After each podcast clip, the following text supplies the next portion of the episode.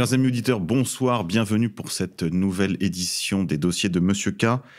Un petit mot tout d'abord euh, pratique, je vous invite s'il vous plaît à partager, à mettre un pouce bleu également sur la version YouTube de cette euh, émission. Abonnez-vous aussi et puis n'hésitez pas à aller sur ma chaîne YouTube Orage d'Acier, likez, partagez, abonnez-vous, appuyez sur la chaîne de notification pour ne rater aucune nouvelle publication.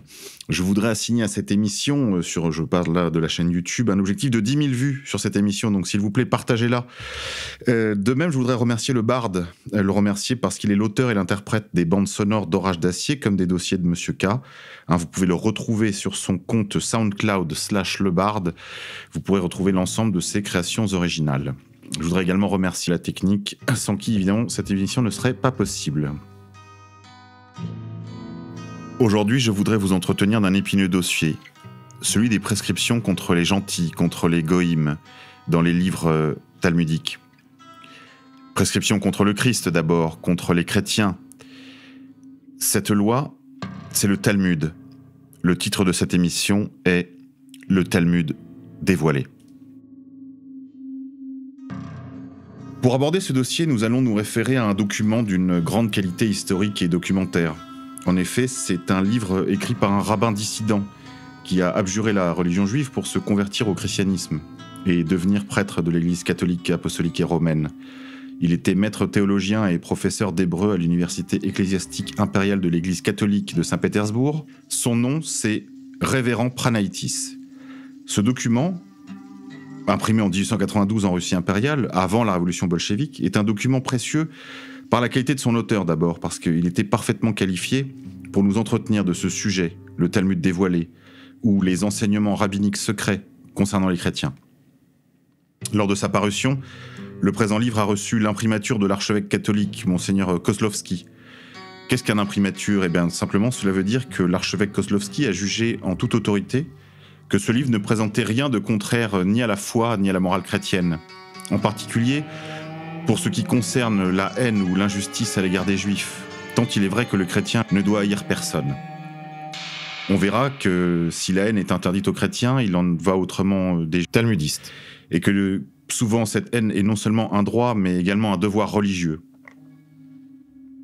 Dans un premier temps, je vous propose de nous arrêter sur les enseignements permis ou prescrits par les livres talmudiques, au sujet du Christ et des chrétiens.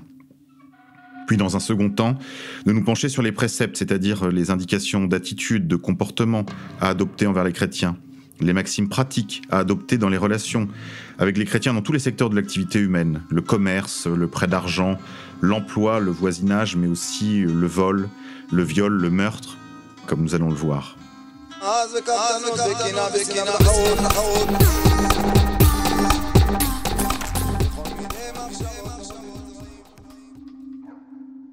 Ce que le Talmud enseigne de notre Seigneur Jésus-Christ et de sa mère, la Vierge Marie. De nombreux passages du Talmud font référence à la conception, à la naissance, aux enseignements, à la vie et à la mort de Jésus-Christ. De nombreuses expressions servent à le désigner. Par exemple, on l'appelle l'homme, ou Péloni, un certain, ou le fils du charpentier, ou encore celui qui fut pendu. Comme le mot Yehoshua veut dire sauveur, il n'est pour ainsi dire jamais employé dans les livres euh, talmudiques. Il est souvent abrégé en Yeshu, ce qui malicieusement renvoie à l'acronyme euh, des mots euh, Imarch, chameau, Vésikne, puisse son nom et son souvenir être à jamais oubliés. Mais aussi à une abréviation de Yeshu, qui renvoie au mot menteur et à abomination. Le Talmud enseigne que Jésus était un bâtard et qu'il fut conçu pendant les menstruations de sa mère, qu'il était un idiot, un conjurateur, un séducteur, qu'il a été crucifié, donc pendu, mais également qu'il est enterré en enfer et qu'il a été élevé en idole par ses disciples. Ainsi, je peux vous renvoyer par exemple à la référence Kala 1b 16b ou à Sanhédrin 67a. La Vierge Marie, quant à elle, est appelée charia, c'est-à-dire euh, étron ou excrément. Mais les livres talmudiques disent encore de la Mère de Dieu qu'elle est stada, c'est-à-dire une prostituée, une putain, Dieu me pardonne. Elle aurait quitté son mari et commis l'adultère avec un légionnaire romain, un certain Pandira ou Pantera. Ainsi, on trouve dans le livre Shabbat le fils de Stada, le fils de Pandira ou de Pantera, comme le rappelle d'ailleurs en son temps le saint euh, Damascène, Saint Jean Damascène, le grand saint père de l'Église. Dans ses généalogies de Jésus-Christ, il rappelle ses offenses faites à notre Seigneur. Ben Stada, ou le fils de pute, ne fait pas de doute sur la façon dont il est interprété désignant Jésus de Nazareth, même s'ils essayent souvent de dissimuler de qui il s'agit, de peur que les chrétiens ne vengent l'honneur de Dieu. Jésus est dit en effet être un séducteur du peuple, un démagogue, les évangiles rapportent, parce que dans le chapitre Matthieu 27, euh, verset 63, que les qualifient Jésus de séducteur. Et il continue de le faire jusqu'à ce jour. Dans Sanhédrin, par exemple, 107b, Jésus a séduit, corrompu et détruit Israël. Il l'appelle aussi celui qui fut pendu. En effet, il considère que, en raison de son impiété et de ses crimes, Finalement, il a souffert une mort ignominieuse et a été pendu sur une croix. La veille de la Pâque, précise-t-il. Donc il n'y a pas d'erreur possible sur l'identité de la personne visée, il s'agit bien de Jésus de Nazareth. Et dans le livre infâme, intitulé Taldosh Yeshu, le Sauveur est ainsi accusé d'user du nom de Dieu, l'imprononçable tétragrammaton IVHV, pour faire des tours de magie, mais Jésus également est enterré en enfer, je vous le disais en introduction de ce passage. Dans Zohar 3, 282, on apprend que Jésus est mort comme une bête, qu'il est enterré dans une décharge où l'on jette les cadavres des chiens et des ânes, et où les fils d'Ésaü, c'est-à-dire les chrétiens, et d'Ishmaël, c'est-à-dire les musulmans, ainsi que Jésus et Mahomet eux-mêmes, incirconcis et impurs, comme des chiens morts, sont enterrés. Ailleurs, il est dit que Jésus cuit dans une cuve d'excréments pour l'éternité euh, en enfer. Le Talmud dit de la croix qu'elle est une idole et des chrétiens que ce sont des idolâtres. Ainsi, ils emploient les mots tselem pour dire image, qui est évidemment interdite dans le judaïsme, ou bien kokba, qui désigne l'étoile en raison de la, du rayonnement que font les traits de la croix, et qui là aussi renvoie à une signification ambiguë, étoile étant aussi euh, une idole des temps anciens. Donc c'est une façon de désigner la croix comme une idole ou encore l'expression Pessila qui renvoie à la sculpture, à l'idole. Ainsi, on trouve dans les livres Horace Shaim 113.8 ou dans le Yoré Dae 150,2. Je vous en donne un exemple. Il est dit Il n'est pas permis de s'incliner ou d'ôter son chapeau devant des princes ou des prêtres qui portent une croix sur leurs vêtements comme il est de coutume. Il faut prendre garde cependant de ne pas être remarqué en manquant de le faire. Par exemple, on peut jeter à terre une pièce de monnaie et se pencher pour la ramasser sur leur passage. De cette façon, c'est permis de s'incliner ou d'ôter son chapeau. Mais continuons notre exploration. Les enseignements du Talmud sur les enseignements de notre Seigneur Jésus-Christ sont là aussi très éloquents. Selon le Talmud, un séducteur et un idolâtre ne pouvaient enseigner que des choses fausses, des idioties, des hérésies et des choses irréalisables. Ainsi, dans le livre Abodazara 6a, euh, il est dit qu'un nazaréen, un chrétien, est celui qui suit les fausses doctrines de l'homme qui lui a appris à prier le premier jour après le sabbat, c'est-à-dire le dimanche. Les chrétiens sont appelés Nazrim ou disciples du nazaréen, mais aussi par les mots employés pour désigner tous les noms juifs, tels que Abodazara, Akoum, Obde Elilim, Minin, Nokrim, Elim, Ame Haaretz, Goïm, Apikorosim ou Koutrim. Maïmonide, dans son Pesset 78c, écrit Qu'il soit dit des chrétiens qui suivent Jésus, même s'ils diffèrent entre eux dans leurs enseignements, qu'ils sont tous des idolâtres. Akoum est un mot euh, dont l'acronyme des initiales euh, désigne en réalité ceux qui sont les adorateurs des étoiles et des planètes. Ainsi, étaient désignés du temps des Hébreux, des anciens Hébreux, les païens qui vivaient tout autour d'Israël et qui manquaient de toute vraie connaissance de Dieu. Mais c'est sous ce nom d'Akoum que sont maintenant désignés les chrétiens, euh, nous dit euh, le révérend Pranaitis. Je vous rappelle, on est en 1892. On le trouve par exemple dans de nombreuses occurrences, telles que Onash Shaim, par exemple, 113.8. Ceux qui usent d'une croix sont appelés Akoum. Ou dans Yoredea 148, 5 et 12, ceux qui célèbrent les fêtes de Noël et du jour de l'an sont appelés adorateurs des étoiles et des planètes. Donc il n'y a absolument aucun doute là-dessus lorsque les talmudistes pourtant se défendent que les expressions dans le Talmud puissent être euh, hostiles ou dépréciatives, péjoratives à l'égard des chrétiens, ils mentent.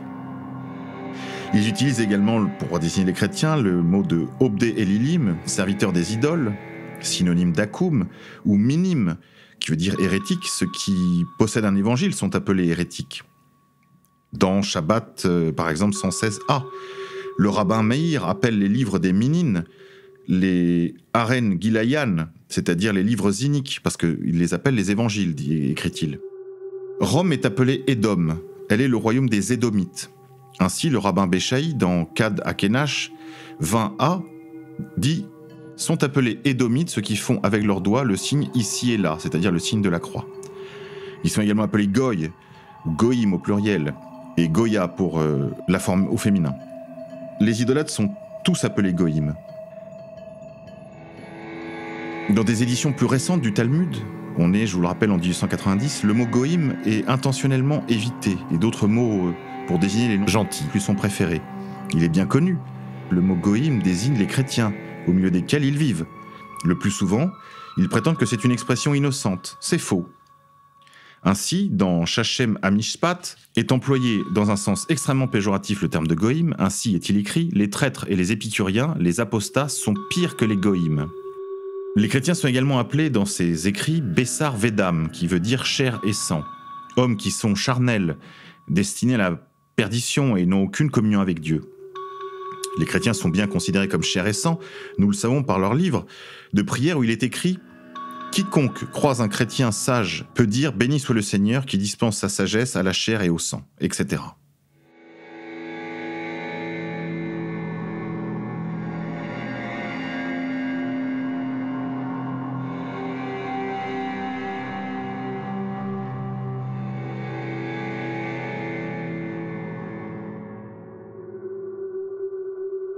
Ce que le Talmud enseigne des chrétiens, à partir du moment où Jésus est dit être un magicien, un idolâtre, un hérétique, on imagine aisément comment euh, ils tiennent en mépris ses disciples. En réalité, il n'y a rien de plus abominable que ce qu'ils disent des chrétiens. Ils disent des chrétiens que ce sont des idolâtres, le pire genre d'être, bien pire que les musulmans, des menteurs, des fornicateurs, des animaux impurs, qu'ils sont comme la poussière, qu'ils ne méritent pas le nom d'humain, qu'ils sont des bêtes à forme humaine, qu'ils méritent d'être nommés des bêtes, des vaches, des ânes, des porcs, des chiens, qu'ils sont pires que des chiens, qu'ils sont d'origine diabolique, que leurs âmes viennent du diable et qu'ils s'en retourneront en enfer après la mort. Les musulmans, en effet, eux, sont appelés ismaélites et jamais idolâtres. Maïmonide, dans Ikot Maekalot, chapitre 9, dit Il n'est pas permis de boire le vin des chrétiens qui sont des idolâtres. Ils sont aussi dits des meurtriers. Dans Abodazara 22a, il est écrit il n'est pas permis de s'associer avec les gentils, car ils versent le sang. De même, dans Yoredora 153.2, un Israélite ne doit point se mêler aux Akoun, donc aux chrétiens, parce qu'ils versent le sang. Dans Abodazara toujours 25b, il est écrit Si un goy se joint à vous sur la route, vous devez marcher à sa droite, de façon que si le gentil lève sa main droite pour vous frapper, vous puissiez lever votre main droite afin d'arrêter le coup de sa main.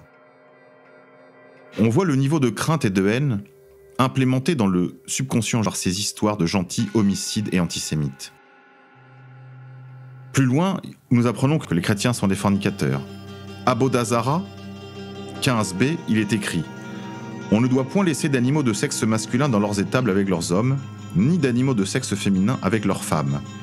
Combien plus il faut veiller à ne point laisser d'animaux femelles en compagnie de leurs hommes, ou de sexe masculin avec leurs femmes, ni laisser de brebis à la garde de leurs bergers, ni avoir de relations avec eux d'aucune sorte, ni laisser d'enfants à leurs soins afin d'apprendre à lire ou aucun autre métier. Un peu plus loin, en 22a, toujours sur Abodazara, on a l'explication du pourquoi il ne faut pas laisser des animaux de sexe féminin en présence des femmes. En effet, dit-il, le bétail dans leurs étables, les animaux ne doivent pas être laissés près des parce qu'ils sont suspectés d'avoir des relations sexuelles avec les bêtes. Les femmes ne doivent point les approcher parce qu'ils sont sursexualisés. Et pourquoi ne doit-on pas laisser d'animaux femelles à la, garde de leurs femmes, me demanderez-vous? Eh bien, toujours dans Abodazara 22b, on apprend parce qu'ils vont dans la maison de leur voisin pour commettre l'adultère avec la femme. Et si la voisine n'est pas là, ils forniquent avec les brebis dans les tables, en lieu et place. Et parfois même, si elles sont chez elles, ils forniquent avec les brebis malgré tout, parce qu'ils préfèrent forniquer avec des animaux, car ils préfèrent la brebis du que leur propre femme. Pour les mêmes raisons, on ne doit confier ni les brebis à des bergers gentils, ni les enfants à des éducateurs. Les goïms, disent-ils aussi, sont impurs parce qu'ils mangent des aliments impurs, Shabbat 145b, parce qu'ils n'ont pas été purifiés du péché originel sur le mont Sinaï, Abodazara 22b, et également aussi parce qu'ils euh, sont parmi la liste de toutes les choses impures telles que le chien, l'âne, les peuples de la terre, les chrétiens, les chameaux, les porcs, les chevaux et les lépreux. Les chrétiens sont comme des bêtes. Kiritou 6b, page 78, les sont appelés hommes, mais les goïms ne sont pas appelés des hommes. Midrash Taliptio, euh, follicule 22, 5d, Dieu les a créés avec une forme humaine pour la gloire des mais Akun, Akun donc les païens, les chrétiens, les adorateurs des étoiles et des planètes, c'est-à-dire les chrétiens, ont été créés pour le seul usage d'être des serviteurs jour et nuit. Le grand Rashi écrit Un chien vaut plus qu'un okri, c'est-à-dire un, un akoum, un, un goïm, dans son commentaire du chapitre 14, verset 21 du Deutéronome. Et il, nous accuse de nouveau de forniquer avec des bêtes et de nous reproduire comme des bêtes. Ainsi, dans Sanhédrin 74b, Toséphot, il est dit Les rapports sexuels d'un goy sont comme ceux d'une bête. Le mariage chrétien n'est pas un mariage. Kiddushim 3b, on lit Ils ne peuvent contracter de mariage. Ou Ebenazer 44.8 Si un contracte un mariage avec une akoum, une chrétienne, ou avec sa servante, ce mariage est nul. Ou encore, dans le Zohar 2, 64b, si seuls les idolâtres avaient des relations sexuelles, le monde cesserait d'exister. De cette façon, nous savons que les ne doivent point en céder à ces infâmes voleurs, car ils se répandent en trop grand nombre, il nous sera impossible de continuer d'exister par leur faute, car ils se reproduisent comme des bêtes. Là encore, donc ça c'est dans le Zohar.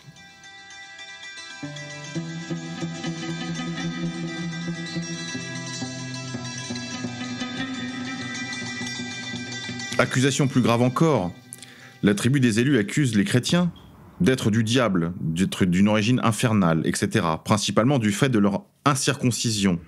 Ainsi, Zohar 1, 131a, leurs âmes proviennent du côté impur. Ou Zohar 1, 28, les peuples idolâtres de la terre sont enfants de l'ancien serpent qui a séduit Ève. Bon, là, les choses ne peuvent être plus claires, il nous attribue une généalogie diabolique. Ou encore, Emek ou Melch, où il est écrit en 25D Les âmes des impurs viennent de Kelipa, qui est la mort et l'ombre de la mort.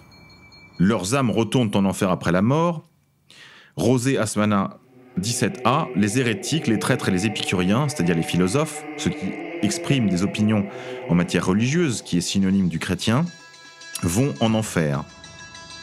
Leur livre parle du corps des chrétiens pourtant promis, euh, selon notre foi en Jésus-Christ, à la résurrection, comme de cadavres d'animaux. Ainsi, en Yoredea 377.1, les condoléances ne doivent pas être faites à quiconque servant ou aide de maison d'un goïm euh, décède. Tout ce qui doit être dit est Dieu te rende ta perte, comme on dit d'un âne ou d'une vache. De même, on ne doit pas se tenir loin des chrétiens qui ont enterré quelqu'un pendant sept jours, comme la loi de Moïse le commande, n'étant pas des hommes, l'enterrement d'un animal ne polluant pas, ne rendant pas impur, ce congé de sept jours euh, est réputé inutile. Les prêtres des chrétiens maintenant sont appelés prêtres de Baal. Les églises sont dites des maisons de mensonges et d'idolâtrie. Les objets du culte, calices, livres saints, icônes, sont considérés comme relevant du culte aux idoles, et les prières chrétiennes sont regardées comme coupables et offensant Dieu.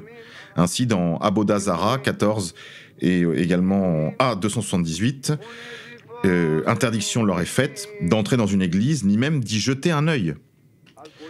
Il est interdit également d'écouter la musique des églises, même pas pour leur beauté, tel que interdit en Yoredea 142.15. Pour les talmudistes, les choses sont claires, ils s'accordent tous sur le fait que les livres des chrétiens doivent être tous détruits. Maintenant, je vous propose de nous intéresser aux préceptes du Talmud à l'égard des Goïms. Ces prescriptions, par leurs traditions, leurs commentateurs compilés dans le Talmud. Comme nous allons le voir, ces préceptes appris quotidiennement dans leur yeshiva, à certains garçons en âge de lire durant des siècles a contribué à forger des attitudes. Parmi ces attitudes, on comprend l'impolitesse et du mépris, de la tromperie, du mensonge, de la malveillance, des abus, du vol, du viol et du meurtre, jusqu'au sacrifice rituel. Un ne doit pas rendre son salut à un chrétien, Yoredea 148.10. Un ne doit pas se rendre devant les juges chrétiens, Shorchen Amishpat 26.1. Un ne peut pas manger la nourriture d'un chrétien, Yoredea 112.1 et Abodazara 35b. Les chrétiens doivent être évités car ils sont impurs, Abodazara 72b, Yoredea 121, parce que ce sont des idolâtres, Abodazara 2a, 78c. Il est permis en revanche de les fréquenter s'ils sont incroyants ou athées, tel que précisé dans Yoedea 148.5 et dans Ikotakun, chapitre 9, euh, paragraphe 2. Il est permis d'envoyer un cadeau à un Akun lors des fêtes, par exemple, si l'on sait qu'il ne croit pas dans les idoles et qu'il ne les adore pas. Les ont interdiction de confier leurs enfants à des nounous chrétiennes. Yoredea 81.7. Il y a des professeurs chrétiens. Yoredea 153.1. Un enfant ne doit pas être confié à un Akun pour apprendre les manières, la littérature ou les arts, car il, les conduirait à l'hérésie.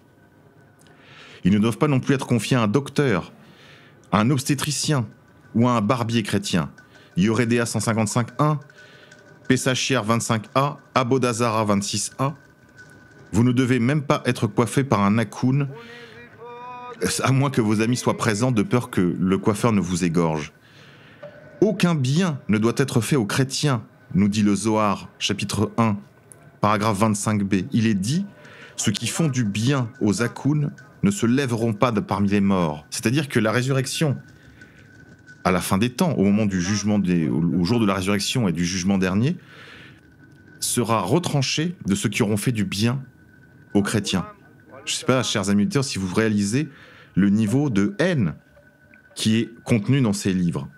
Il est permis de faire de temps en temps cependant du bien aux chrétiens, mais uniquement pour le bien de la paix et pour dissimuler la haine que nous leur vouons, nous précise Maïmonide dans Ikokakum, chapitre 10, verset 6, ou encore dans Yoredea 148, 12. Le Talmud commande de faire du tort aux chrétiens. À partir du moment où les goïms servent les comme le firent les bêtes de somme, ouvrez les guillemets, la vie d'un goy et toutes ses capacités physiques appartiennent à un ça, c'est dans A, Roch, Dipolan. Euh, un autre axiome des rabbins, on voit cela précisé dans Baba Bata 54b. Et les biens des goïms sont comme un désert, la première personne à les revendiquer les possède.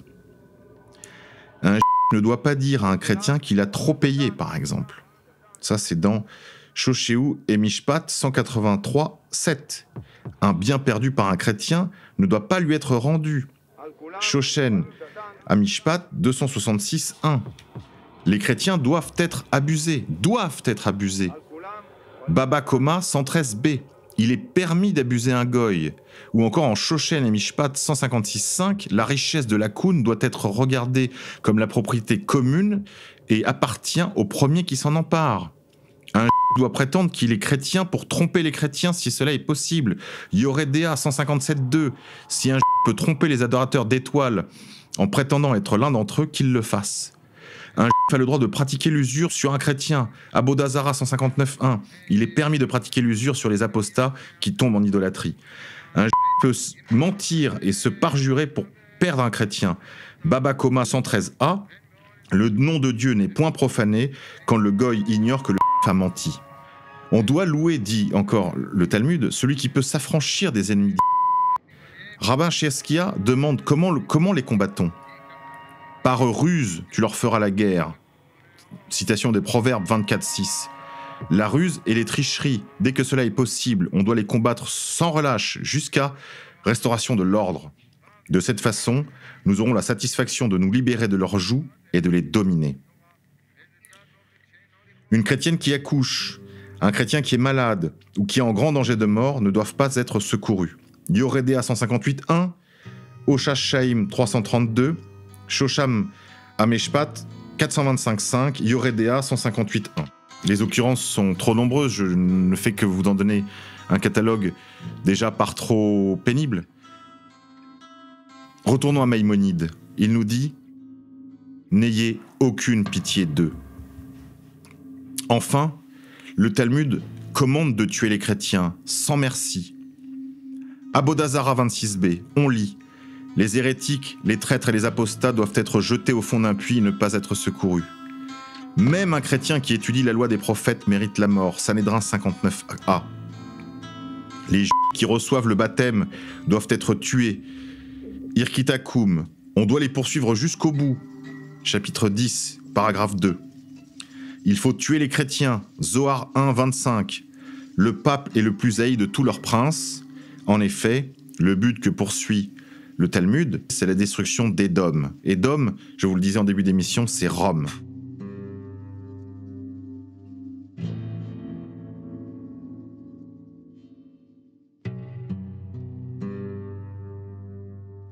Rabbin David Kimchi écrit dans Obadian Ce que les prophètes ont annoncé de la destruction d'Édom dans les derniers jours s'adressait à Rome.